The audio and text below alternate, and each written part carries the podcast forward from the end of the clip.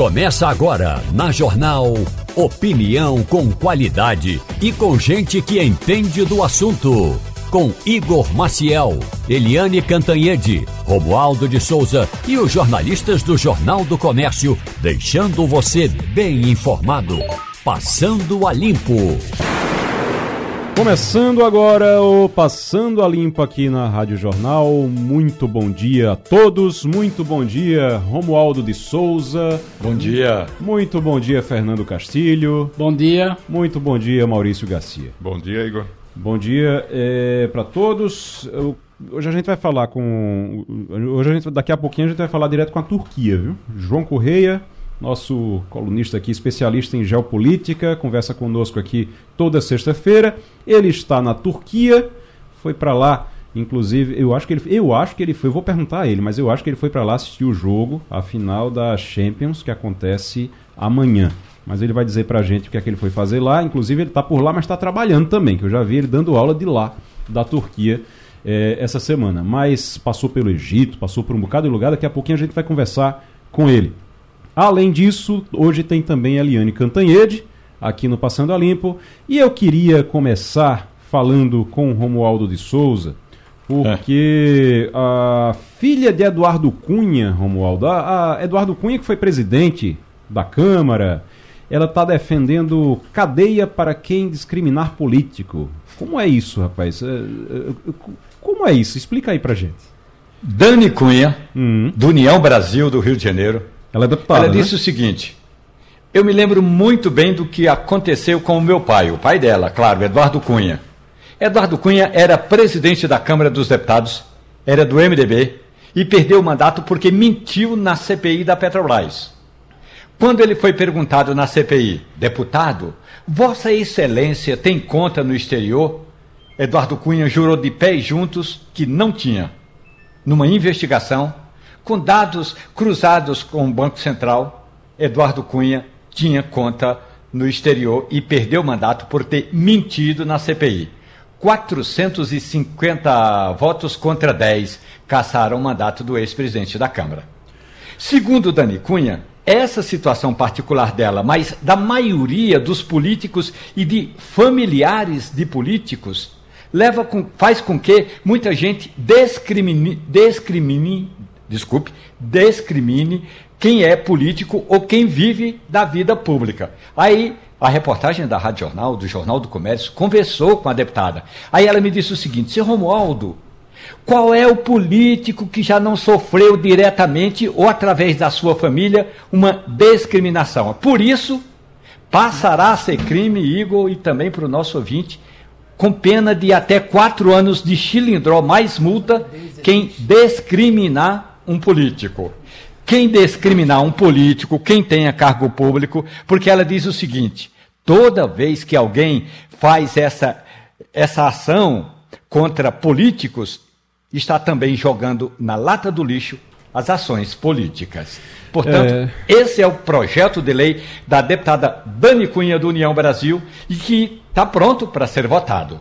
Já pensou? Agora tem que definir, está bem definido nesse projeto o que é que é discriminar, porque assim, não, não pode criticar, por exemplo.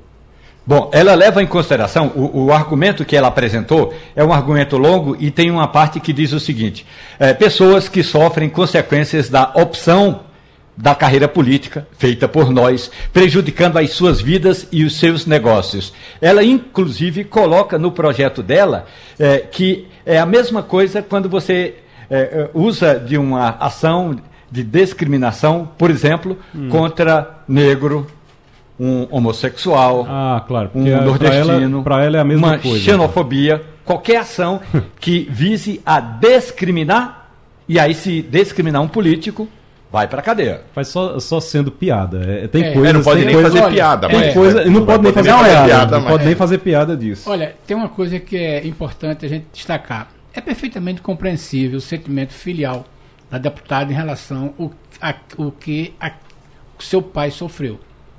Mas tem uma frase do ex-governador Leonel Brizola que é o seguinte: quando uma pessoa entra na vida pública, ela não tem mais vida privada. E então, você escolhe entrar. Então, primeiro, para é. entrar na vida pública, você precisa tomar uma decisão de escolher. Então é aquela história. É preciso ela perceber isso. Então, no popular, quem está na chuva tem que se molhar. O normal é isso. E a gente observa isso que em todo mundo, e hoje com o advento das mídias sociais, da internet, as pessoas vão buscar posicionamentos que os, as pessoas tomaram quando jovens. É, é, importante observar isso. Então, eu, eu compreendo a aflição dela, como compreendo a aflição das pessoas que são filhas de políticos que foram acusados. Agora, se você vai entrar na política, avisa a família toda que o risco é muito sério e que você tem que dar exemplo. E que envolve todo mundo. E que, que envolve todo, todo mundo. mundo. E tem outra coisa, não é, você, não é porque você é filho de político que você é obrigada a estar tá ali no centro das atenções, no foco das atenções. Eu lembro, eu lembro sempre aqui, quando se fala nisso, ah, mas a, a filha do Eduardo Cunha, ela tanto quer estar tá no centro das atenções que ela foi candidata virou, e, e virou deputada. Pronto, é isso aí. Agora, no caso, e por mais exemplo... que isso, se me ah, permite, Igor. Sim, sim, sim. É, é bom lembrar que qualquer ex-deputado, mesmo que tenha perdido o mandato, mesmo que tenha sido cassado, ele não perde aquele broche de deputado. E ele tem o privilégio de entrar a qualquer hora em qualquer parte da Câmara, inclusive no plenário. Quando foi na posse dos deputados este ano, em 1 de fevereiro, quem estava segurando no braço de Dani Cunha? Eduardo Cunha. Olha aí, tá vendo? Aliás, Aí depois fica falando por que papai, por que papai. Hum. Papai foi caçado, minha querida. Pois é, mas ele foi caçado. E eu sempre lembro. Continua aqui, respondendo os processos, continua né? respondendo. E foi inocentado de, já de, alguma, de, alguns, é. de algumas coisas, né? Mas eu queria só lembrar aqui a filha de Dilma. Dilma Rousseff. Dilma Rousseff, eu não lembro o nome da filha de Dilma. Você lembra, Romualdo? Você deve saber, você deve lembrar, não sei. Hum. Mas eu não é, lembro o nome da me lembrar a cara. Pois é, se o Romualdo não lembra. Por exemplo, porque... quem era a mulher e a filha do general Ernesto Geisel? É, mas aí, mas aí você é, tem uma outra época, tudo é. bem. Mas eu tô falando de Dilma que foi sofreu um impeachment, foi muito atacada durante anos no Brasil enquanto estava Paula na presidência. Rousseff. Você achou aí, Paula, Paula Rousseff. Pronto, Paula Achei. Rousseff. Você está falando agora, porque se eu, eu tava aqui, eu não, tenho, não tinha a mínima ideia do nome da filha de Dilma Rousseff, porque ela sempre foi ali é, mantida à distância desse, desse cenário, disso aí. Então, é assim, é uma escolha da pessoa que está ali no cargo político, né, professor? É uma, pessoa, uma escolha da pessoa que está ali no cargo se, político. Se você quer falar da, da filha do Geisel, hum. pergunta a Chico Buarque de Holanda, Amália Lucy Geisel, é, gostava de Chico e Chico fez aquela música. Você não gosta de mim, mas sua filha gosta. Pronto. Sabia que essa música tinha sido para ela, não foi? É? Foi para ela, para pra... Malha Lucy Geisel. Ah, tá certo. Agora deixa eu, eu colocar outro tema aqui também, é, que foi dessa semana, que é a TV do PT. O, o PT pediu uma emissora de TV, Romualdo. É, tá querendo uma emissora de TV. Foi, fez um pedido formal, tem um ofício, inclusive é, para pedir uma emissora de TV ao próprio governo, ao governo que é comandado pelo PT, mas eles querem uma emissora de TV e também querem emissoras de rádio. É, como é que isso chegou por aí? Olha, esse pedido, quando ele foi apresentado pela direção do PT, teve gente que chegou a aconselhar a presidente é, do Partido dos Trabalhadores que o PT, se quiser, pode hoje montar uma rádio online. Uhum. Não tem nenhum problema. A legislação não, não trata desse quesito sobre quem pode e quem não pode ter uma emissora online, ou seja, só na internet.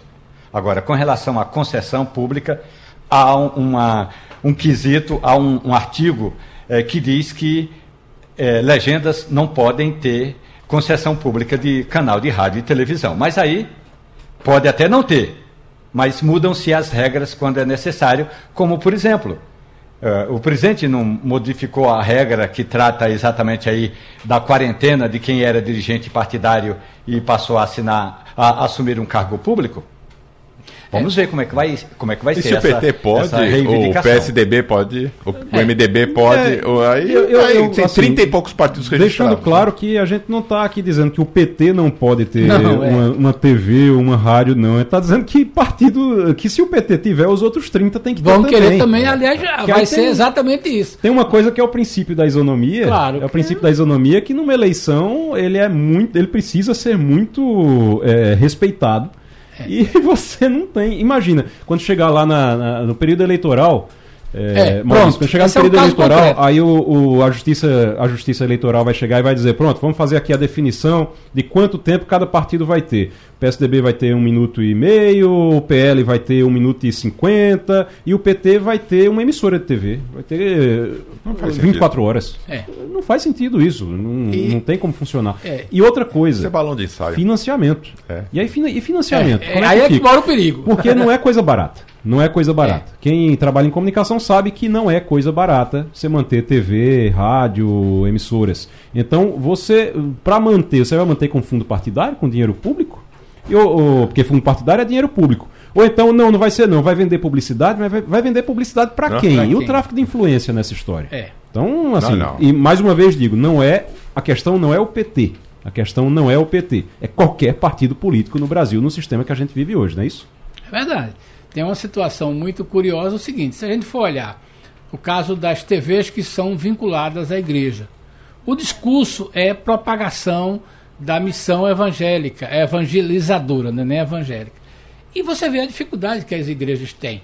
Tá entendendo? E só são mantidas porque boa parte são voluntariado, e é um problema muito sério. E tem casos mais sérios ainda, como as questões trabalhistas, de várias igrejas que sofrem isso porque tem suas televisões e que a pessoa é voluntária, mas quando sai de lá, basta se desentender com o pastor e bota na justiça e você tem ganho isso. Então, é um né, como se diz, eu já ouvi de um, de um empresário assim, televisão é coisa para quem tem algum dinheiro disponível para perder embora ele ganhe alguma uhum. coisa. Professor João Correia conosco agora, especialista em geopolítica, conversando com a gente. Está na Turquia, professor. Bom dia. Bom dia, Igor. Tudo firme? Estou por aqui em Istambul. Hum, mais que... uma vez participando aqui do programa. Espero que a gente consiga conectar, porque o, o sinal não, não, tá, não está dos melhores. Então vamos direto ao assunto. Eu só quero saber que horas são aí agora. Aqui, 3 horas e 15 minutos. 3 e 15 Aqui da seria já o boa tarde, isso. Já é boa tarde, então boa tarde aí na Turquia. O, o eu, eu, acompanhei durante o, os, últimos, eh, os últimos dias sua viagem, passando pelo Egito, passou pelo Catar, até chegar aí na Turquia. Agora, a Turquia, a gente sabe que teve eh, uma reeleição do Erdogan recentemente ele que quase perdeu no primeiro turno, mas foi para o segundo turno e venceu a eleição, como era esperado realmente. Como é que é o, o, clima por aí? Como é que funciona a Turquia hoje, professor João Corrêa? Então, Igor, é bem interessante falar sobre a, sobre a política local e, e, eu sempre tiro algumas lições e utilizo essas viagens mesmo para trabalhar, para estudar, para aprender. Essa eleição do Erdogan foi uma eleição muito apertada, uma eleição muito disputada. Talvez tenha sido a eleição mais disputada desde a fundação da Turquia moderna.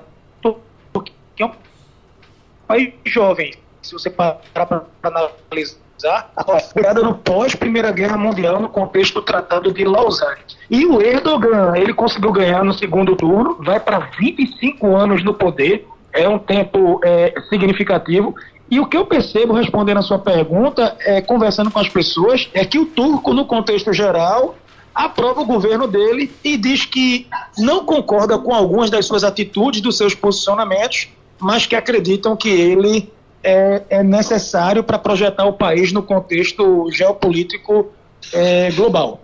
Interessante, interessante. Deixa eu passar logo aqui rapidinho então para o Romualdo de Souza. Professor João Corrêa, muito boa tarde para o senhor. Professor, se a sua mala for grande, eu gostaria que o senhor colocasse na sua mala um ibrick. Eu preciso muito de um ibrick turco. Ibrick, minha gente, é um dos métodos de preparo de café mais antigos da humanidade. E eu gostaria muito de ter um Ibrick turco. Coloque isso na sua mala se tiver farei, espaço, farei professor. Farei o possível, viu, amigo? Farei o possível para levar. Já está pedindo presente, Romualdo. Que é isso? Ah, aí o homem está na Turquia. E eu preciso falar com ele sobre esse assunto, mas também queria é, fazer uma outra consulta, professor. Nesse momento, pelo menos aqui no Brasil, o que se fala é, de comunidade europeia é, essa ação, é, que a gente chama assim de organizada, é, da tropa ou das tropas de Putin na Ucrânia, que, segundo as informações que a gente recebe, professor, estão avançando e pode ser que o conflito se agrave ainda mais. O que se fala desse conflito, professor, aí na Europa? Então, a, a, questão é a seguinte: esse conflito entre Rússia e Ucrânia ele tende sim a, a escalar devido à quantidade de dinheiro que tem circulado, de armas, de doações, e a Rússia ela não vai ficar para trás no contexto do conflito. Ela tem mostrado uma reação é, significativa na região de Bakhmut e no Donbass, que ela já domina, e ela tenta estreitar ali, se aproximar da região da, da capital, de, de Kiev. A posição da Turquia no contexto do conflito ela é um pouco é, dividida, contraditória. A Turquia, vocês devem saber, é um país membro da OTAN. A Turquia entrou para a OTAN na década de 50, a Organização para o Tratado do Atlântico Norte, mas ao mesmo tempo a Turquia é, tem boas relações com a Rússia de Vladimir Putin. O Erdogan, ele tem um tempo de cargo semelhante ao tempo do, do Vladimir Putin e ele goza de boas relações Inclusive, a Turquia não aceitou participar é, das, das sanções contra o presidente Putin, contra a Rússia. Pelo contrário, a Turquia se coloca como um país mediador, que é membro da OTAN, mas que diz que não pode fechar as portas às negociações com, com a Rússia. As pessoas aqui na Turquia têm muito medo do conflito, falam sobre o conflito abertamente e, por vezes, é um ponto a se criticar o Erdogan, porque elas dizem, a maioria, saiu uma pesquisa dizendo que a Turquia deveria se posicionar é, contra a Rússia e se afastar da esfera de influência de Moscou. Olha aí então, professor João Correia, direto da Turquia, conversando com o Passando a Limpo agora aqui na Rádio Jornal. Maurício Garcia. Bom dia, João Correia, tudo bem? Boa tarde aí para você, né? É, você tocou no assunto agora de pesquisas, né? E, e, esse é um assunto que, que me interessa muito. Eu queria que você me dissesse, por exemplo, como é que tem tido, qual é o clima pós-eleitoral aí, comparado, você vivenciou aqui no Brasil o clima pós-eleição daqui. Eu queria que você tentasse fazer algum paralelo com o que você está vendo na Turquia e aproveitando, se você puder falar, se você souber, tiver sentido alguma coisa, da imagem dos institutos de pesquisa, porque alguns projetavam até uma derrota do, ou uma coisa uma vitória mais apertada de, de, do, do, do Kamal, né? Que foi o, o, Eu não me atrevo a falar o sobrenome dele, mas o Kamal que era o, o oponente de, de Erdogan. É, e a eleição acabou ficando Erdogan, uma diferença pequena, foi de fato para o segundo turno, e no segundo turno, também como os institutos, nesse caso, já também previam, o Erdogan iria ganhar, até porque o terceiro colocado na eleição acabou apoiando Erdogan no segundo. É, então eu queria é, a imagem dos institutos como um todo e esse clima pós-eleição na Turquia. É, perfeito. Eu não tenho dados, a, a informação. Opa! Acho que a gente perdeu. Que a gente perdeu o contato, é. Perdeu o contato com o João Correia, é, o adversário de Erdogan. É, vamos lá, vamos, vamos, vamos brincar aqui de. de, é, de eu, eu tô sem ler. Kemal Kilik Daroglu. Daroglu é isso, é um Romualdo? Romualdo é, Romualdo é bom com, com trava-língua. Oh, língua. Olha, eu sou bom em, em, não, não em turco, em café turco eu até arriscaria. Kilik Daroglu. O cara é, é, realmente é Kemal Kilik Daroglu. Daroglu. Kilik Kemal Daroglu. Kilik Daroglu. Olha aí. Tá vendo? Conce... O modo, eu vejo outro, vou lá na arriscou, O modo arriscou, foi bem. O modo foi bem. E aí ele fica hum. citando algumas palavras, inclusive o nome do artista mais popular da Turquia hoje.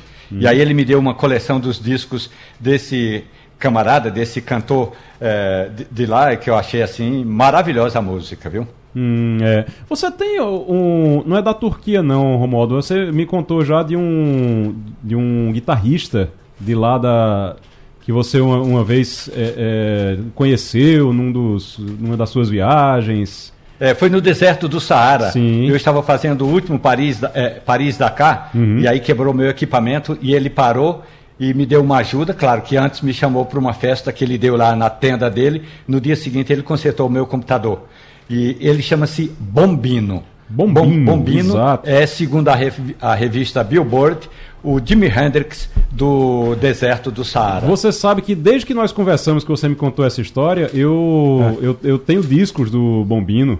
E escuto, é bom, rapaz. O cara é muito bom. É um excelente guitarrista. É, excelente. Foi lá, é, é, exatamente, foi lá na, na, pertinho de Madagascar, quando meu, quando meu carro quebrou o equipamento próximo a um GPS, que ainda não havia GPS Sim, propriamente dito. Você ia passar a noite lá no frio do Saara, que para quem não sabe, o, o Saara à noite é um gelo, tá? É gelado. E aí ia passar a noite lá no frio e acabou sendo salvo, né? Pelo bombino. Embora o. Vamos chamar um intervalo enquanto a gente tenta. É. Vai... Não, era só para comentar uma coisa. Embora o professor João Correia não tenha conseguido, a gente está tentando reconectar, mas tem uma informação interessante. Ele foi ver o jogo da Champions League, hum. que certamente vai ser interessante. E no, aí eu curiosidade para saber sobre o estádio do Galatasaray, que é considerado o maior clube da Europa em termos de sócios. Uhum. Ele tem 100 mil sócios ativos e tem 4 milhões de simpatizantes registrados no site do clube. Então, é certamente a maior força, é, porque ele tem, ele tem uma força financeira muito forte e se deu ao luxo de construir um complexo onde essa coisa, é, o jogo, não, tem certeza, está vendo? Mas certamente é uma obra de arte para quem gosta de futebol e certamente o João gosta muito é. disso. E os especialistas dizem que a, a, a, rivalidade do Galatasaray com o Fenerbahçe é a é. maior do mundo. É, verdade. É, exatamente. Então, o, o, dado mais interessante é esse. Eles comemoraram 100 mil sócios hum. proprietários, né? gente que paga regularmente para o clube. O Galatasaray, eu acho que, inclusive, inclusive eu, eu fico acompanhando o Instagram do João e eu acho que, inclusive, ele teve lá no estádio do Galatasaray. Mas, João, tá de volta conosco, tá nos ouvindo? Tô de volta, desculpa pessoal, conseguiu é, consegui pegar o, novamente o sinal aqui. Estava escutando aqui as histórias, bem interessante. Só para responder, hum. o jogo, a final da Champions, a UEFA, a, os clubes cogitaram que o jogo não fosse aqui, a depender do resultado da eleição. Porque havia uma perspectiva que se Erdogan perdesse a eleição, ele não aceitaria o, o resultado e a gente te, poderíamos ter um cenário de de caos né, pelas ruas. Inclusive em Istambul e na capital, e Ankara, a votação dele não foi expressiva. Interessante que nas grandes cidades da Turquia e nas áreas curdas, os curdos que vivem na fronteira com os outros países, é, ele não teve uma, uma votação tão uma votação tão forte. E sobre o futebol, tem esse ponto muito interessante Aqui na, na Turquia, eles vibram muito com o futebol. O Galatasaray foi campeão da UEFA certa vez e chegou às semifinais, se eu estiver errado, alguém me corrija, da, da Champions no final da década de 80. Foi desclassificado pelo time Timaço na época do, do Milan. Mas a cidade tem respirado muito futebol. É, os fãs do Manchester é, chegaram, têm chegado hoje principalmente, e muita gente também vindo da Itália. A cidade até agora o clima de festa é um clima de, de tranquilidade. Pronto, o João Corrêa já respondeu o Maurício Garcia e respondeu também a dúvida do Castilho aqui sobre o Galatasaray. Agora, o Galatasaray e o estádio é, é, da Champions. Agora, só para finalizar, amanhã, no jogo de amanhã, da é, Inglaterra ou da Itália por aí? Olha, futebol, a gente costuma dizer, eu gosto muito de futebol e sempre digo que no futebol nem sempre vence o melhor é muito diferente de um jogo de vôlei, de basquete, de outros esportes. O favorito é o Manchester pelo elenco que tem, é, pela, inclusive a gente brinca dizendo que a final mesmo foi o Manchester contra o Real Madrid, o Real Madrid aquele timaço ali, e enfim. Mas tudo indica que o Manchester vai levar esse título e vai fazer história, levando a tríplice coroa, que salvo engano, o único time que tem é, os, os, três títulos na mesma temporada é exatamente o Manchester é, é United. E o Manchester United, né? É. Exatamente. Então promete, a Inter, o City promete fazer uma, é. uma festa e levar o título. Maurício, vamos Maurício está dizendo vamos aguardar aqui, é. observar esse contexto. Maurício está dizendo aqui que a, a, o... o último título da Inter, Inter com, Inter com Mourinho, José Mourinho, foi a tríplice também. Eles ganharam foi... a Copa, ganharam o campeonato e ganharam a Champions. Olha aí, também. Oi. Muito bem. Tá bom então, professor, muito obrigado. Siga aí com o seu trabalho que a gente vai acompanhando e semana que vem estamos juntos aqui de novo no Passando a Limpo. Grande abraço. Tá bom, meus amigos. Muito obrigado. Valeu. Eu disse que a pesquisa do IPEC, que saiu hoje, tem uma notícia boa e uma notícia ruim para o presidente da República. A notícia ruim tá bem na cara, tá? A notícia ruim tá bem na cara, porque quando você pega a avaliação em março, em abril e em junho, o, a avaliação do presidente Lula foi caindo. Então você tinha 41% em março, caiu em abril para 39% e agora caiu de novo para 37%. Regular era 30, foi para 30, continuou em 30, foi para 32.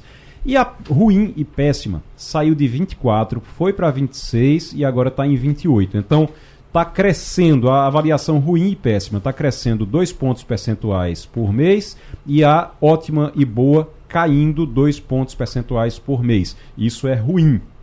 Maurício Garcia, sou especialista também em pesquisa aqui na bancada do Passando a Limpo. Porque tem uma notícia boa aí no meio disso tudo, no meio desses números?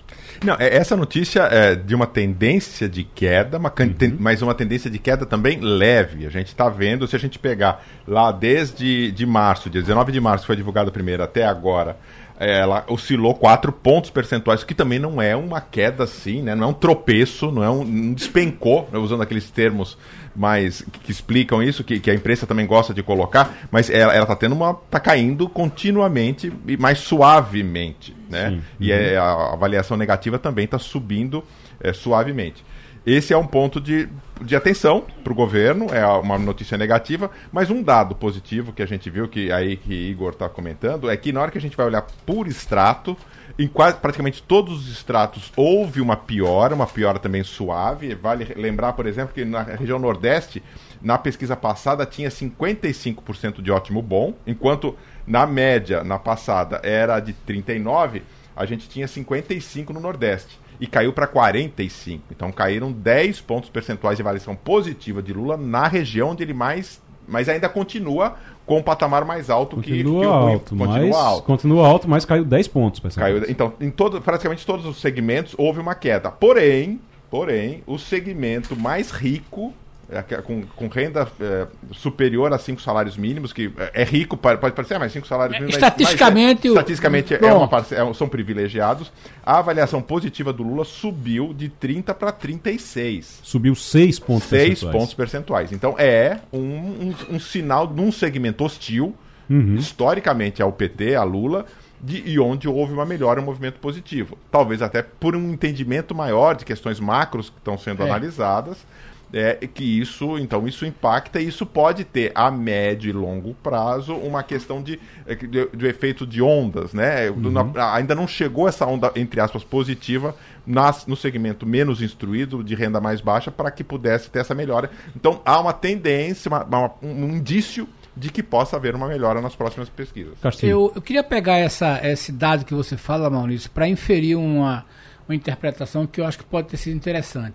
Veja bem, o presidente Lula pagou a sua última fatura de campanha aqui no Recife, que é a questão do, do farmácia popular. A próxima fatura dele seria a questão de baixar a inflação é, e voltar a um crescimento muito forte na geração de emprego. Mas as faturas de campanha os compromissos fala, de campanha. Você fala de, de, de fatura com a, cam... o, a, camada mais pobre. Exatamente. Então, então bem, as, acabou as promessas ele, dele com a camada mais ele pobre, pagou, ele pagou, ele pagou agora. Terminou de pagar. Ele reativou os programas, então ele pagou a última fatura. Qual é o fato novo que eu acho interessante aí, Romualdo, que é da área de política, pode interessante? É que a leitura, exatamente das pessoas que são um pouco mais.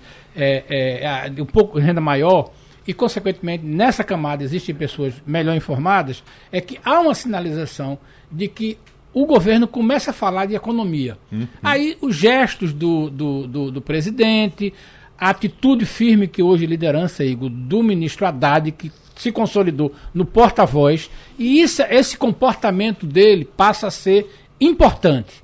E até a coisa quando a gente pode falar no chamado Programa do Carro Popular, que Sim. na verdade vai ser o programa do carro da classe média. Isso. Não é à toa que desde quinta-feira que a publicidade do setor de veículos é venha aproveitar as vantagens do governo, aí tem assim, o seu carro que era 139 mil reais, agora vai custar 120. Claro, o cidadão de classe baixa que sonhava o carro vai estar longe desse carro, mas veja bem, isso vai servir a, essa ideia de, do desconto do governo vai servir para tentar reativar a indústria automobilística. E isso cria um clima positivo para o presidente. Não vamos ter certamente os analistas vão ver isso com mais profundidade, mas eu estou inferindo um lado da economia. O presidente começa a falar de. Deixa de falar de briga da economia e começa a falar de crescimento, que é o que interessa. E boa uhum. parte do empresariado, por exemplo, está extremamente esperançosa e de uma forma positiva com relação à reforma tributária, Pronto, exemplo, que é, é uma outro... proposta colocada pelo governo e que tem tudo para. Se isso virar, se a chave virar, de fato é uma, uma, uma possibilidade é. de uma notícia de uma virada positiva para o governo. Que na classe baixa não tem a menor importância. Menor importância mais... mas, mas, que talvez possa diminuir é, o preço de algumas coisas e daí impactar. Exatamente. Mas aí, é, se você. Pode se você consegue, interesse do debate, viu, Igor? Se você consegue impactar a Pronto. economia e aí os preços começam a claro, se estabilizar claro. ou a baixar aí todo mundo é. vai acabar, todo mundo acaba, sai ganhando. Mas, Romualdo. Professor, eh, me permite eh, dizer o seguinte: essa reforma tributária está pronta para ser votada desde meados do governo do presidente Jair Bolsonaro. O problema é que Bolsonaro deu a mínima para os projetos que estavam em pauta. Poderia ter sido votada, inclusive, professor, no finalzinho da pandemia, quando a, a popularidade de Jair Bolsonaro estava em queda. O projeto está pronto. O projeto foi analisado em comissões especiais. Aliás, quando a gente fala de projeto, a gente fala de várias medidas, várias eh, eh emenda, eh, propostas que foram apresentadas. Aí agora, como o governo viu que é possível pegar, resgatar tudo aquilo que estava tanto na Câmara, como no Senado, como no Congresso, e botou num, num balaio só e vai colocar em votação. Entregou nas mãos eh, dos deputados Agnaldo Ribeiro que é o relator, e entregou ah, nas mãos do, de um deputado lá de Minas Gerais, do PT, Reginaldo, e aí disse: olha, toque esse barco adiante, que a gente vai comemorar. Essa reforma tributária, eh, ela agora, vindo a ser aprovada, vamos imaginar aí, eh, início de agosto, ela vai trazer consequências imediatas para a economia. Muito menos para o seu José e para a Dona Maria, mas para a economia em geral, não tenha dúvida que até o final do ano a gente vai sentir a sensação de que alguma coisa mudou do ponto de vista fiscal. E isso é importante, inclusive para baratear os juros, porque é um aceno como esse que espera o COPOM, o Comitê de Política Monetária do Banco Central. Romualdo, é... até um pouquinho mais, né? Porque essa, essa proposta, o Bernardo Api está como relator e está como autor disso desde o tempo de Temer. Ele, essa proposta dele foi, foi, entregue foi entregue para Leia Rossi, que como deputado à época colocou e que depois ela foi retomada pelo governo Temer. Então isso já vem até pré-Bolsonaro essa proposta e agora o governo espertamente, sabiamente pegou, se apropriou disso e está colocando. É, e está chamando de bala de prata, inclusive, que vai resolver a situação. Só que eu não sei como é que foi a modificação desse texto, Romualdo, ao longo desse, desses anos porque pode ser que muita coisa não esteja mais nem. Muita coisa talvez nem funcione mais. Eu acho que vai ter que fazer uma reforma da reforma daqui a pouco. É, o governo criou uma secretaria da reforma tributária que está ali ligada ao Ministério da Fazenda. E Bernardo Api é esse secretário. Ou seja, Api foi um dos autores de algumas dessas propostas. Então, ele pôde muito bem, é, vamos usar uma palavra bem comum por aqui, ele colocou no liquidificador, deu uma batida geral e aí disse: olha, esse aqui é o suco da reforma tributária que a gente deve apresentar à comissão especial. Então, está pronta. Por outro lado, tinha uma, tinha uma outra proposta que era do então deputado é, Luiz Carlos Rauli. Rauli agora torna a Câmara dos Deputados com a cassação do mandato, com a perda de mandato do Deltan Dallagnol. Então, o Raul vai ser, como a gente costuma dizer assim, uma espécie de relator de honra dessa reforma tributária, porque ele foi dos parlamentares na Câmara dos Deputados na atualidade, claro, ele vai tomar posse semana que vem, o que mais trabalhou por uma reforma tributária, o que mais fez, o que mais escreveu, o que mais debateu. Então, isso tudo vai significar assim: atualizam-se os índices atualizam-se os critérios sobre eh, compensação, principalmente de estados, eh, de, de, estados e municípios. E aí, meu amigo, a reforma estará pronta para ser votada. Eu acredito que vai ser no início de agosto. No, isso, no momento em que o, a Fabi Raposo passa aqui e deixa água com a gente, obrigado para a Fabi. Uh, Castilho, eu, queria... eu quero lhe perguntar. Não, eu, eu queria lhe ah. perguntar uma coisa, porque eu estou vendo aqui uma notícia e aí me chamou a atenção isso. O Google dá ultimato contra home office. Outras empresas usam até caridade por retorno. Aí você tem Amazon, Microsoft, é. Disney, grandes empresas demitem uh, estão demitindo. Horário flexível e outros benefícios ajudam mães no retorno ao trabalho. E aí está uma dificuldade danada para o pessoal voltar para o presencial. As empresas querendo que os funcionários voltem para o presencial, só que os contratos mudaram. É. E aí tá uma dificuldade. Agora tem gente até dando, é, é, fazendo caridade para é. poder pois é. o pessoal voltar. Isso é, é, é, uma tendência. Depois da pandemia, o pessoal não quer mais. Está se falando agora em semana de quatro dias, é, semana quatro dias de trabalho. Está se falando mais em, em, modelo híbrido de trabalho. Ninguém quer mais ir para a empresa mesmo para trabalhar. Tem como tem retorno isso? Olha, é, apesar desse debate, apesar de todo esse comentário, vamos ao dado real. Está aumentando, Igor, a locação de escritórios em todo o mundo, inclusive no Recife, inclusive em São Paulo. Ou seja, a questão da volta ao presencial é um fenômeno irreversível, assim como é irreversível a questão do trabalho home office. O que é que está debatendo e que a gente vê? É que profissionais que podem se dar o luxo de dizer à empresa que não vão voltar, podem dizer isso. E as empresas, naturalmente, vão é, trabalhar com isso. Lembrando que depende muito da oferta de profissionais. Então é aquela história. Se o profissional, né, principalmente na área de consultoria, na área de análise, na área de dados, se esse profissional está escasso, a empresa aguenta este, vamos dizer, entre aspas, esse desaforo do funcionário de não querer. Se o mercado cair e o, o layoff é muito forte nos Estados Unidos, né, as empresas estão voltando. Agora, uma coisa que é interessante com quem a gente conversa é aquela história. Você pode admitir semana de quatro dias, você pode admitir home office é, de dois dias e você trabalhar no presencial. Mas as empresas perceberam uma coisa que é óbvio: é, não se forma cultura empresarial no home office. É essa coisa que está pegando. Então as empresas então tá chegando o limite, e, e, né, Igor e ouvinte, de que o home office pode entregar. Então uhum. o cara diz, olha, eu quero saber quem é que você é, como é seu comportamento, porque pela telinha não é mais suficiente. Claro que vai ter atividades que vão ficar eternamente home office. Mas é uma palavrinha que está começando muito debate, Igor. Eu uma... quero recuperar é. a cultura empresarial, Isso. que é onde se formou, forma estratégia e é onde se forma os melhores profissionais. Essas é... empresas, elas perceberam Pronto. exatamente isso. Elas perce... Eu estava vendo aqui a notícia, a notícia do Estadão, perceberam exatamente isso. O problema é que o funcionário ele não evolui, porque Pronto. ele fica ali somente dentro batendo da sala dele, metazinha. dentro da casa dele, batendo aquelas metas, mas não evolui por causa da falta de de contato é, realmente de interpessoal, de né? socialização. Exatamente. Aí, por conta disso, olha, o Google está pedindo aos funcionários que vão, é, é quase pelo amor de Deus, vão ao escritório três dias por semana, pelo menos. E que se eles forem, dão comida grátis e outras regalias também lá. Sabe? Tem comida, é, refeição à vontade e outras regalias para poderem ir.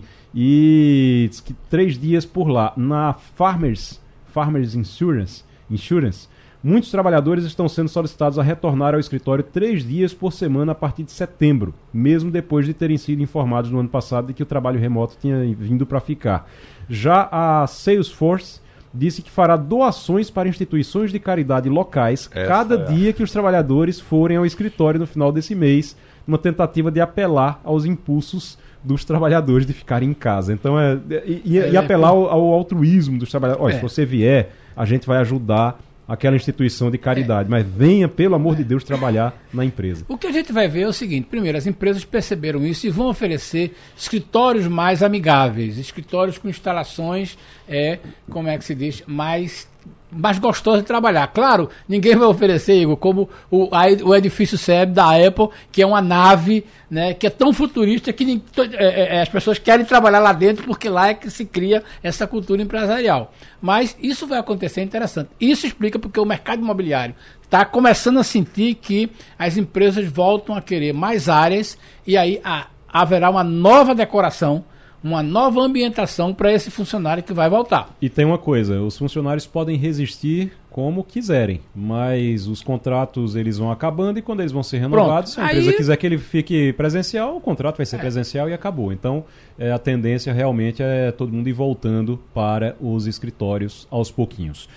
A gente vai conversar agora com a Eliane Cantanhede. Eliane Cantanhede, a gente está conectando agora com a Eliane Cantanhede para falar direto de Brasília, também conosco aqui no Passando a Limpo aqui na Rádio Jornal. Eliane, muito bom dia para você. Muito bom dia, Igor, colegas ouvintes. Eliane, o INPE e institutos internacionais estão alertando para o El Ninho, que vem feroz neste ano. Como é que está o planejamento do governo brasileiro? Porque a gente tem. Eu estava. Quando saiu o resultado do, do PIB, e aí a gente viu que o PIB, o agro é muito forte dentro desse resultado positivo do PIB. E aí a primeira coisa que eu disse aqui, eu disse, rapaz, isso é bom, mas é ruim. É bom porque o resultado foi muito bom. Mas quando você fica dependendo só do agro, a gente fica sempre eh, ali dependendo também do clima. E vem El Ninho por aí, né?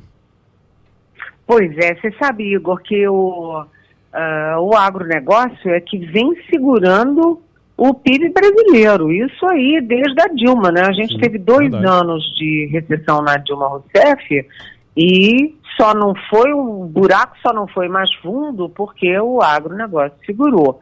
Então, o El Ninho tem várias sinalizações preocupantes.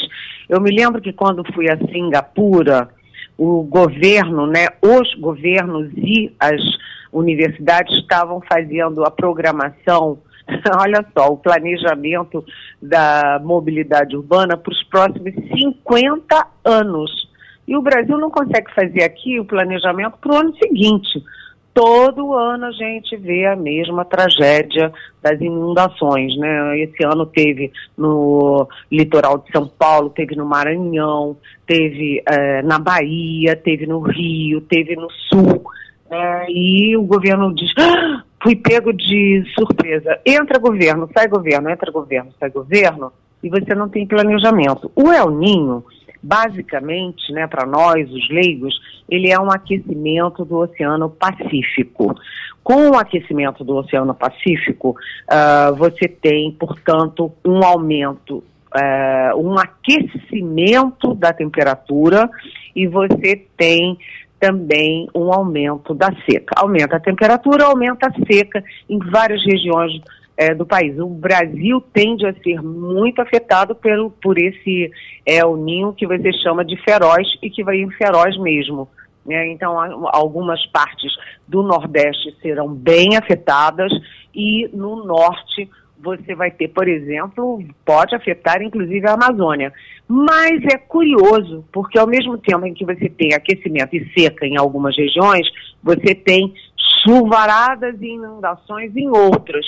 O que, que o governo brasileiro precisa? Fazer um grupo multidisciplinar ou multiministerial, né, que reúna a agricultura, como você falou, uhum. né, que já tenha um planejamento para evitar uma tragédia na agricultura.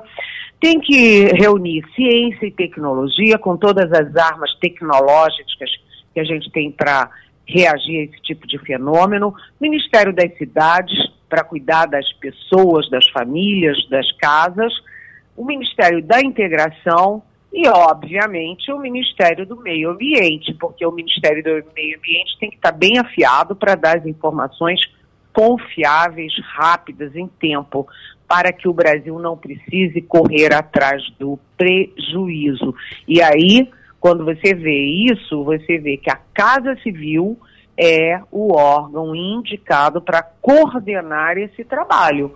Então tem que ser já, tem que ser já, porque o Ninho está vindo aí e é preciso cuidar da agricultura, da produção, precisa cuidar das cidades, precisa cuidar das pessoas e evitar mortes.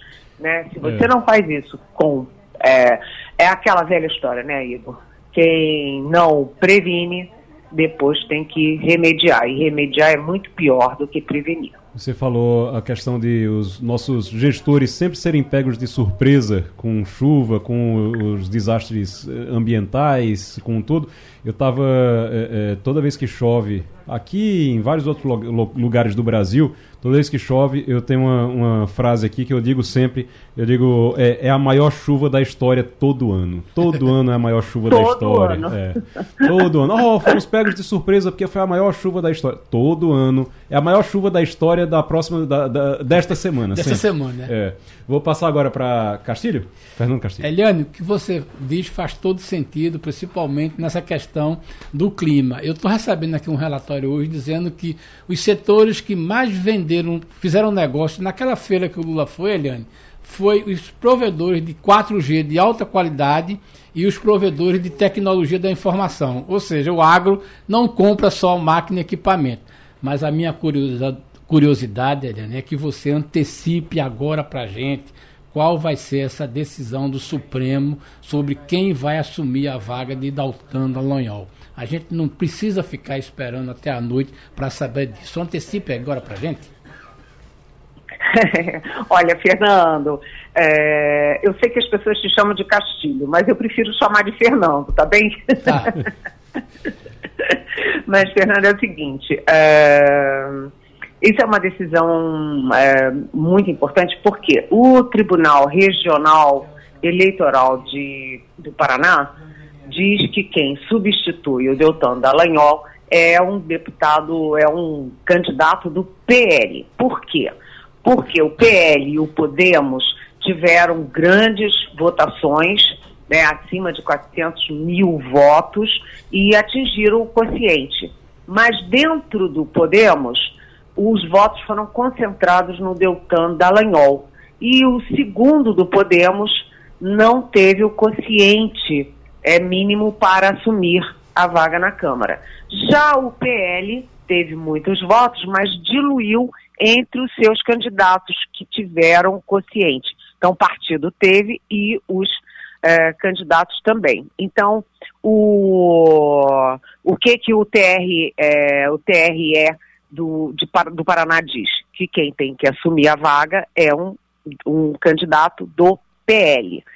Só que o ministro Dias Toffoli, do Supremo Tribunal Federal, lembra, no, no parecer dele, que o, o, o próprio Supremo Tribunal Federal já decidiu que os votos, mesmo com a cassação do, do, do Deltan, os votos do Podemos continuam com o Podemos. E que o primeiro suplente continua sendo o suplente com direito a assumir em caso de vacância.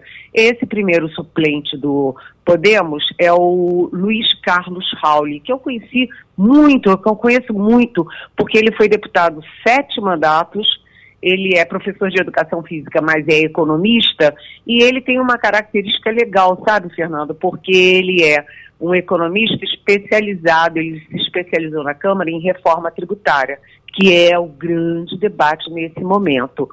É, a votação no Supremo começou essa madrugada, termina até meia-noite de hoje, é uma votação, um julgamento virtual, né, eles não, os ministros não precisam estar presentes, apenas depositam os votos.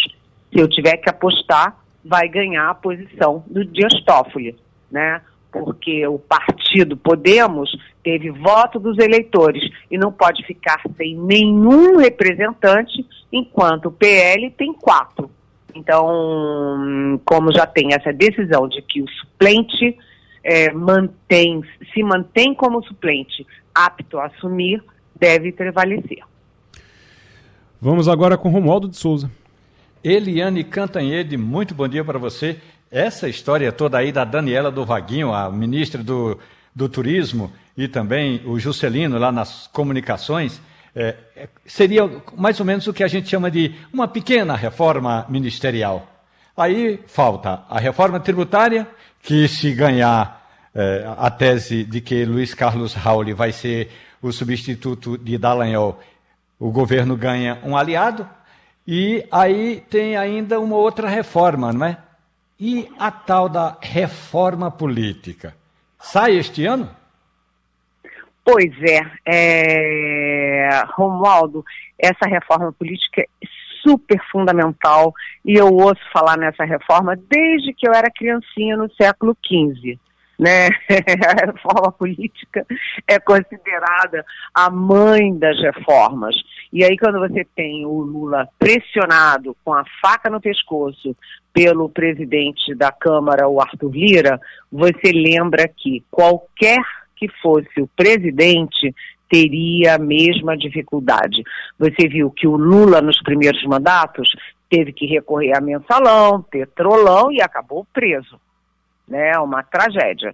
Depois vem a Dilma né, e disse: ah, não vou ligar para isso aí, não vou fazer mensalão petrolão, não vou cuidar do Congresso, deixa para lá. Teve o impeachment.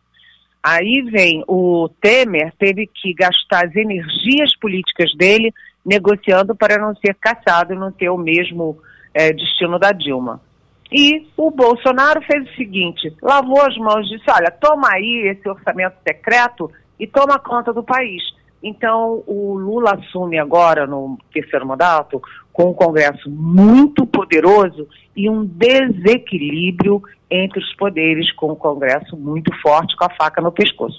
Se o Lula cede agora né, e põe no lugar da Daniela eh, Carneiro, lá do, no, no, Ministério do Turismo, o Celso Sabino, que é um deputado do União Brasil do Pará, olha, o Lula vai ter que ceder, ceder, ceder, ceder, ceder sempre. Se ceder agora ao Arthur Lira, vai ter que ceder sempre. Esse Sabino, ele é não apenas super ligado ao Arthur Lira, como ele era bolsonarista.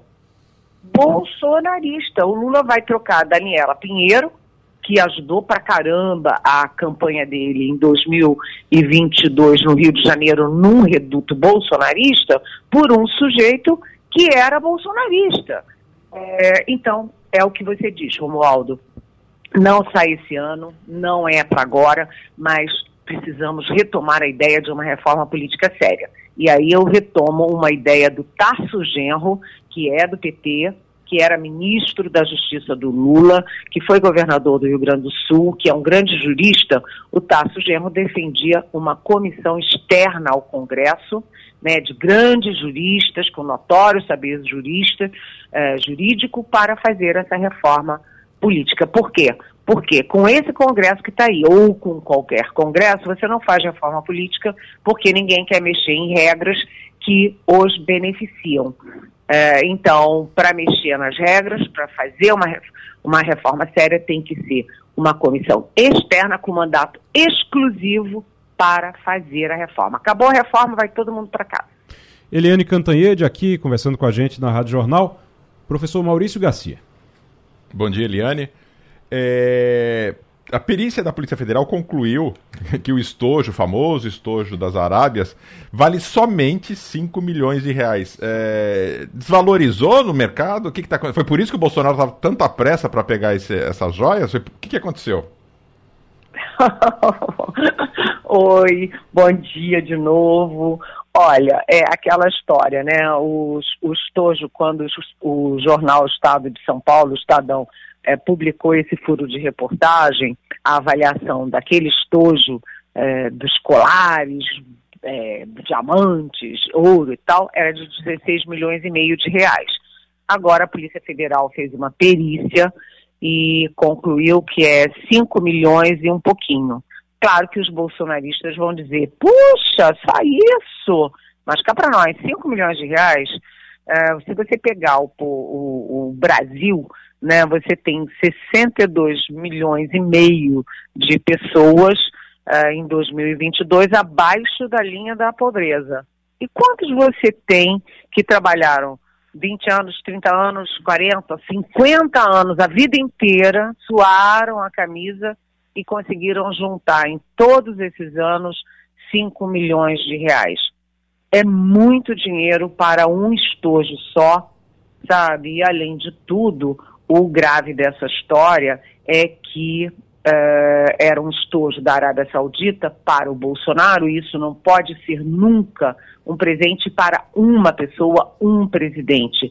Um presente dessa magnitude é um presente para o erário brasileiro, né? Para a União, para o Estado brasileiro. E o Bolsonaro mexeu mundos e fundos para botar a mão nesse tesouro. Lembrando que além desse de 5 milhões e não sei o quê, tem também os dois outros tesouros, né, que são os tesouros, os estojos masculinos também com diamantes, ouro e não sei o quê, que o Bolsonaro embolsou e levou para o sítio do Nelson Piquet, o, enfim, o tricampeão mundial de Fórmula 1 aqui perto de Brasília.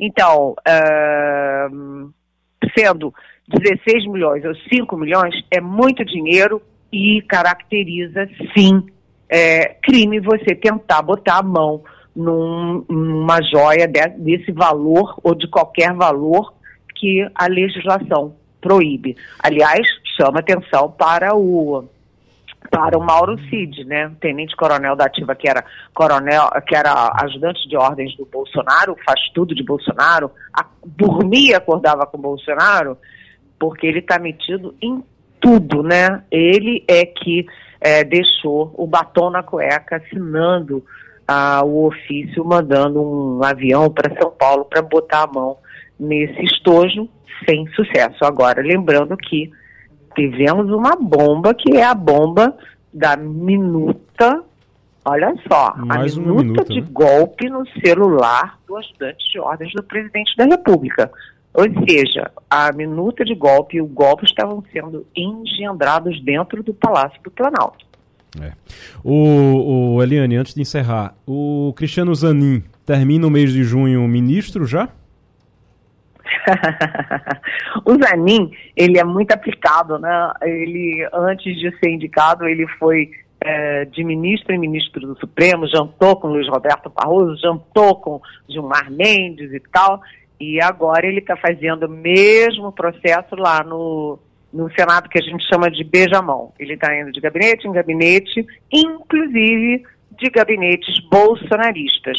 E aí, quando perguntam para ele, por exemplo, os temas é, espinhosos que mexem muito com a extrema-direita, como aborto, drogas, ele diz: ah, isso não é questão do Supremo, isso é questão do Congresso. Uhum. É, a expectativa é de que sim, o Zanin seja aprovado e seja aprovado com uma certa rapidez. Mas os bolsonaristas vão dar uma certa pimenteira nele, né? A sabatina não vai ser moleza. Nessas... A, a sabatina será dura, mas o final da história é que vai acontecer o que acontece com todos os indicados pelos presidentes. Acabam sendo aprovados. Nessas, nessas visitas que ele está fazendo aos gabinetes dos senadores, ele já foi no gabinete de Sérgio Moro? Vai tomar cafezinho lá também? Será que vai ter cafezinho? Olha, esse Igor tem uma língua afiada. Gente, ele gosta de fofoca, né? Eu que não gosto, fico que é pensando, é nossa, esse Igor parece jornalista. Que é isso, Eliane. Obrigado, viu? Ó, oh, mas é, Sérgio Moro não. O Sérgio Moro nessa história está isolado, porque uhum. aí é uma questão de guerra direta o Sérgio Moro, o, pelo contrário, os, os é, lulistas, os governistas estão tentando isolar o Moro nesse processo todo. Muito bem. Eliane, obrigado. Castilho tem alguma coisa? Não, era só para fazer um comentário sobre essa história de visitar gabinete e é, fazer jantar e almoço. É, em Pernambuco, quando foi feito o primeiro é, financiamento para o complexo de Suape, o secretário era Luiz Siqueira e o governo ia tomar 50 milhões de dólares. Ele foi convidado para 53 almoços. Meu Deus. e ele disse que foi. Foi para 53. 53 almoços. É. no caso de, no caso de, de Zanin são 81. Viu?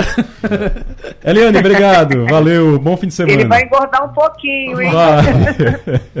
Bom fim de semana. Que vem. Valeu, até semana que vem. Vamos falar de São João agora?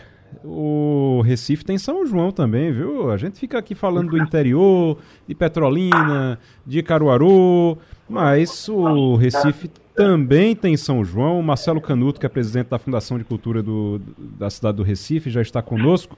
É o Recife Junino. O presidente, seja muito bem-vindo aqui ao Passando a Limpo. Bom dia. Bom dia, Igor. É um prazer, é um prazer enorme estar com vocês e, e divulgando o nosso São João. É um São João muito raiz, muito regional, com nossos artistas, com nossos atores da cultura. Eu queria lhe dizer que eu queria lhe dizer que eu conheço e gosto muito de São João do Recife, inclusive já, já trabalhei, já fiz locução de, já fiz apresentação oh, do São João do Recife, rapaz. Mu faz muito tempo isso. Mas eu já fiz, eu já fiz, eu já fiz a apresentação do São João do Recife no palco lá no sítio da Trindade e Agora, eu queria que o senhor explicasse para a gente como é que vai ser esse São João no Recife. É, o nosso São João do Recife, nós temos o tradicional sítio da Trindade. É um sítio que tem uma casa de reboco, o salão para dança, tem o palco principal, né? Então a sala de reboco com, com muito forró, o palco principal com os artistas, com os atores. Então nós vamos ter lá Ira Caldeira, Quinteto Violado, Alcimar Monteiro, Santana, é, Anastácia, Petrúcia Amorim, é, Bia Marinho, Fim de Feira, Cristina Amaral, Alceu Valença, Elba Ramalho, Live e tantos outros, no sítio da Trindade. Olha. Vamos também ter um novo polo, que é o da Rio Branco. É um hum. polo, na verdade, que é uma cidade cenográfica, ali é um, é um lugar de passeio das famílias, e vamos ter diariamente pé de serra e quadrilha a partir desse domingo. Quem está então, passando, então, nós... quem tá, quem tá passando por ali, presidente, quem passa por ali na, na, na, Rio Branco, vê, já quando vem na ponte ali, já, já vê que tem um cenário, uma fogueira. Lá, é ali é naquele isso. local vai ter apresentação de quadrilha. É isso, quadrilhas, pé de serra. Então você vai ter é, é, é, coco também. Então você vai ter uma, uma, uma movimentação ativando ali o Recife, que em especial nos fins de semana já é um passeio da família, do, do de, toda, de todo o recifense, do turista. Nós vamos ativar. Agora, é diário, tá? A partir de domingo, de, das, da meio-dia às 14, das 17 às 19, nós temos quadrilhas e pé de serra. Ah, vai ser todo dia, não vai ser só no domingo, não. Todo, todo no sábado, no domingo, temos uma extensão maior de apresentação. Certo. Mas no dia a dia, é de meio-dia às duas e das 17 às 19h30. Então a pessoa vai e almoçar lembra... por ali, sai para almoçar, sai do trabalho, vai almoçar ali e aproveita para assistir as apresentações também. Assiste, faz a digestão só fazendo um, um forrozinho. E ainda dança E forró. lembrando também o... que temos o Pátio São Pedro, Sim. dia 28, 29 e 30. Muito bem. Fernando é? Castilho, Fernando Castilho está aqui doido querendo lhe fazer pergunta para saber onde é que vai dançar forró aqui no Recife. Pois não. Pois é, não. doutor Marcelo. É uma coisa que eu escuto muito. Eu sou um caminhante é, de, de, de. Normalmente na cidade. Mas tem uma coisa que eu escuto muito das pessoas de Boa Viagem, né? não das pessoas que moram na Orla, mas das pessoas do bairro, é porque a prefeitura não aproveita o potencial do Parque Dona Lindu para incluí-lo nas suas programações. Normalmente tem no Ano Novo, tem na praia, é, no São João agora está no, no, no Marco Zero, tem no Sítio da Trindade, mas por que não aproveitar o potencial do Parque Dona Lindu, que tem uma esplanada muito boa, é, pode se montar é, pau, é, é, projetos ali, por que não, não incluir isso? Né? E já que o senhor está falando dessa questão do bairro, como é que vocês estão tratando essa questão da descentralização? Me parece que dessa então, vez você está jogando vamos. o que você puder na periferia ou nos bairros da periferia, nos bairros não, mais vamos, afastados. Vamos bem lembrar também, nós vamos ter também 10 polos, não é? São Paulo de uma estrutura menor, mas também com a apresentação de, dos nossos cantores. Na verdade, a gente compõe com toda a grade artística de Recife e de Pernambuco. Vamos ter polos no Barro, no Totó, no Cordeiro, na Lagoa do Araçá, Campo Grande, Ibura, Vila Tamandaré, Brasília Teimosa, Bongi e Poço da Panela. É, quanto a, a, a sua sugestão, eu acho que a gente deve sim analisar esse ano, quando você fala da, do nosso Dona Lidu, nós não fazemos o São João ali no, no Marco Zero, é, além de ser um espaço grande, é uma época de muita chuva e de muito vento. Né? Então nós estamos apostando esse ano ali na Rio Branco, é uma cidade cenográfica, com, de, não é uma claro. superpopulação, ou seja, não é para superlotar, é uma coisa de um passeio, de um bulevar animado pelo forró. Muito bem, temos também Romualdo de Souza, que está em Brasília, mas dança forró e gosta muito de forró. Romualdo. Olha, eu estava olhando aqui a programação, e aí, Marcelo Canuto, muito bom dia. Quando você fala assim, ó, oh, vai ter forró de pé de serra, uma sala de reboco, meu amigo, eu chega me, me levanta aqui da cadeira só para falar com você, com, com o projeto. Eu, eu, sinceramente, acho que carnaval é carnaval e São João é São João.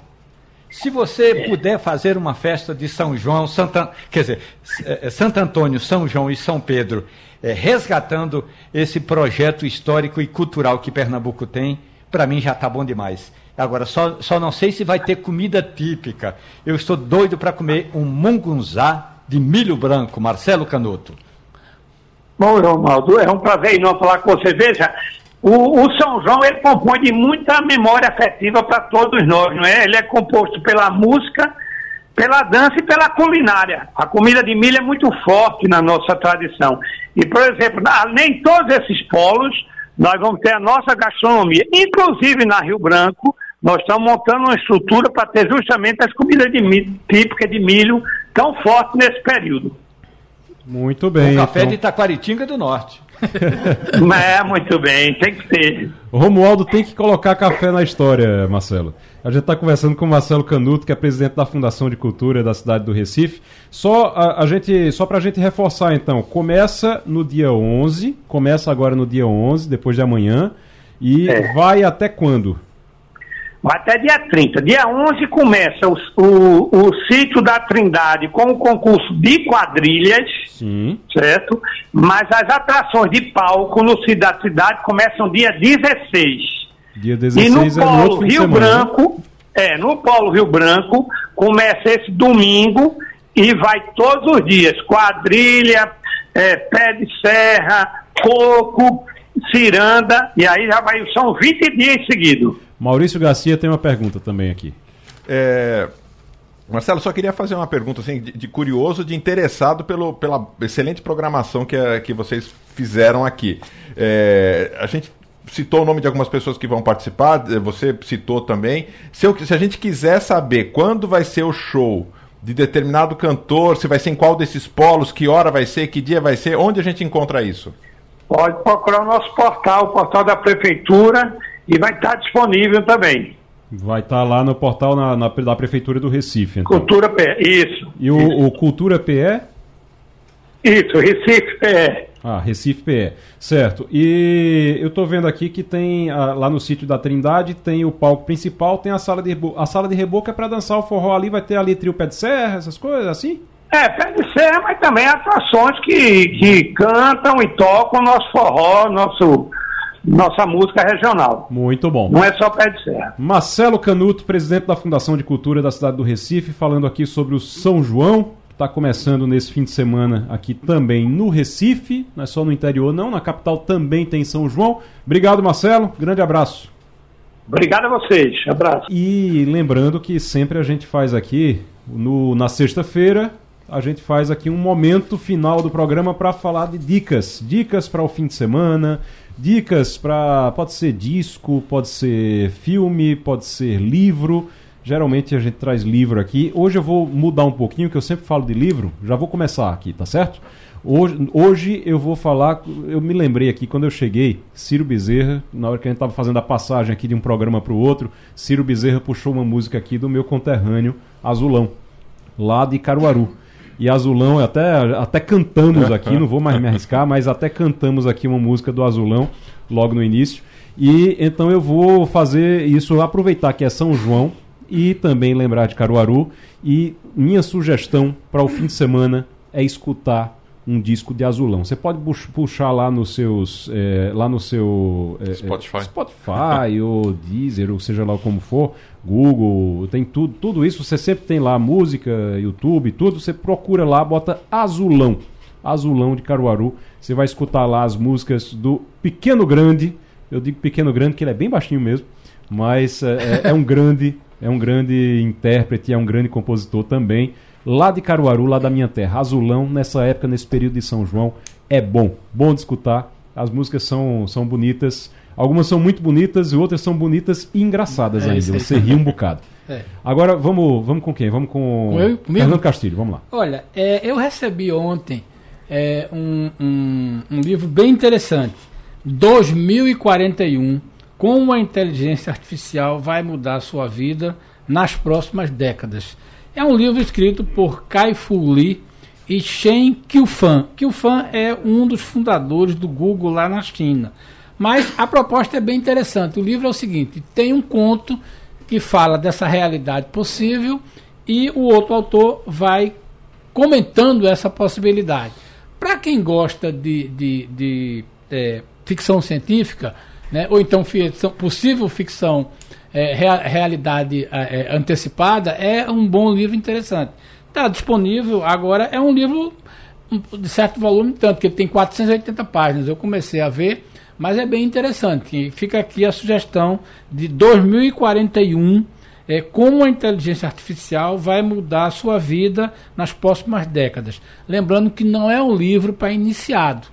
É um livro para você ler como um, um, um, um lazer e ver, até porque talvez não se compara a 1985 do do, do 84.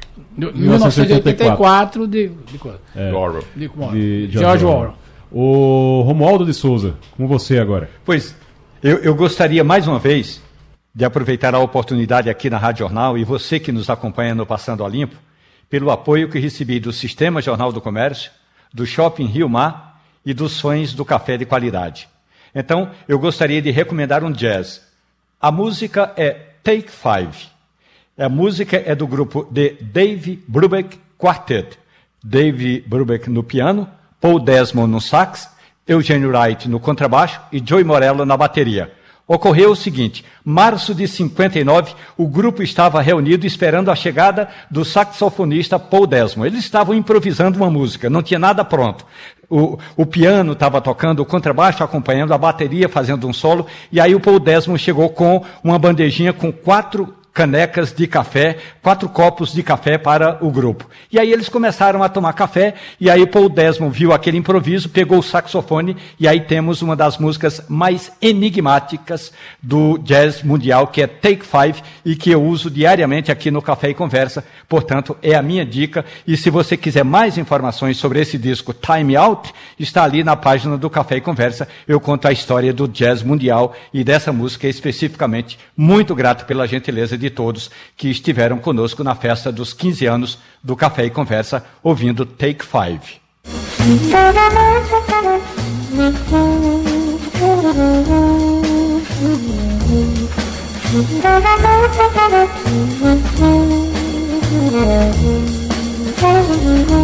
Você precisava, Romualdo, ver aqui o Avanildo no sax aqui, viu? Simulando o sax aqui. Foi Aí, então, Take Five. Avanildo Desmond. É, Avanildo Desmond. Pronto. Maurício Garcia. A minha dica vai ser mais pragmática. É, e, e, lembrando do João Correia, que falou com a gente no início do programa, que está lá na Turquia para ver a. Pra, entre outras coisas, para ver a final da Champions. Para mim, a dica desse final de semana, principalmente para o sábado, é a final da Champions entre Manchester City e Inter de Milão.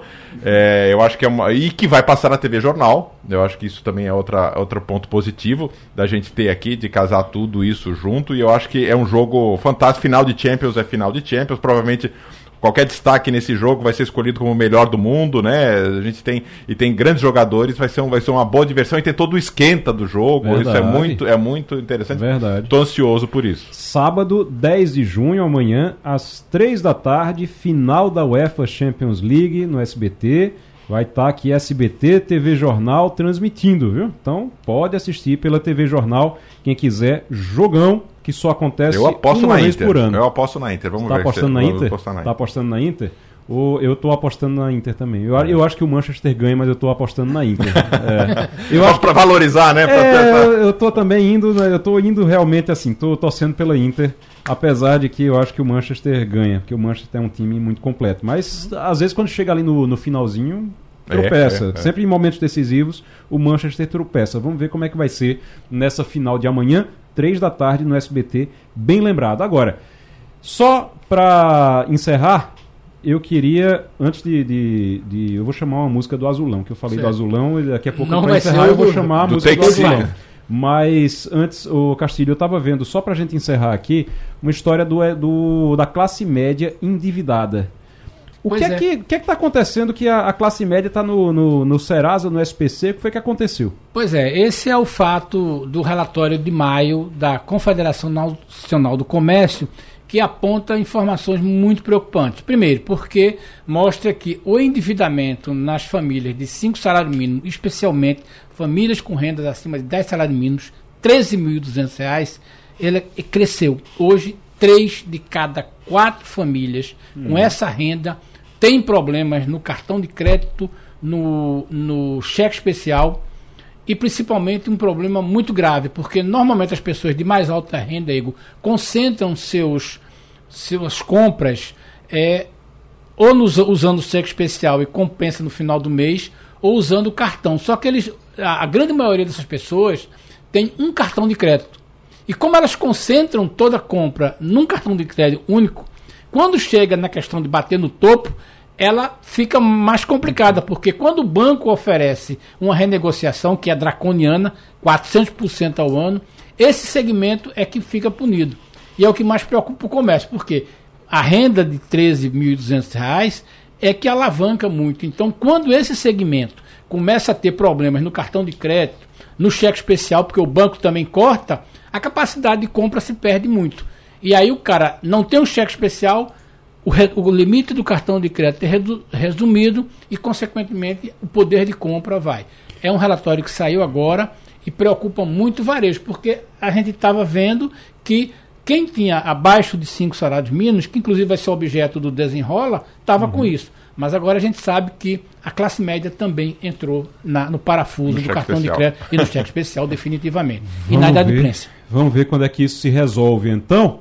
Mas por enquanto, vamos por aqui, para o Passando a Limpo, vamos sextar. Então, é. vamos escutar agora Azulão. E que eu estava falando aqui, já que é São João, fazer uma homenagem aqui à, à minha Caruaru. Azulão, bom fim de semana. Vai ficando por aqui o Passando a Limpo. Grande abraço, bom fim de semana e até segunda-feira.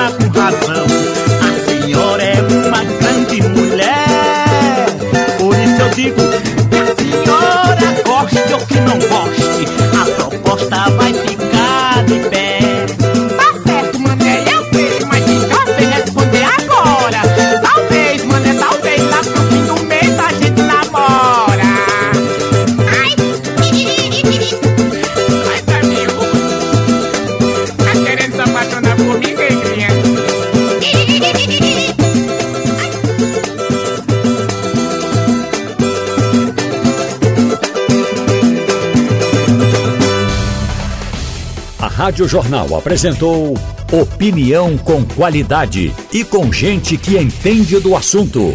Passando a limpo.